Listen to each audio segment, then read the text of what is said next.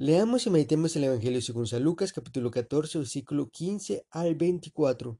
En aquel tiempo, uno de los comensales dijo a Jesús, Bienaventurado el que coma en el reino de Dios. Jesús le contesta, un hombre daba un gran banquete y convidó a mucha gente.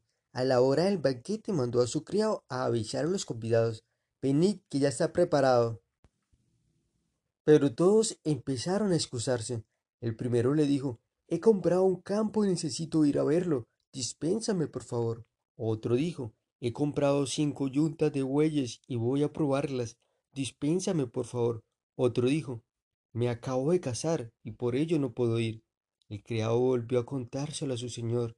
Entonces el dueño de casa, indignado, dijo a su criado,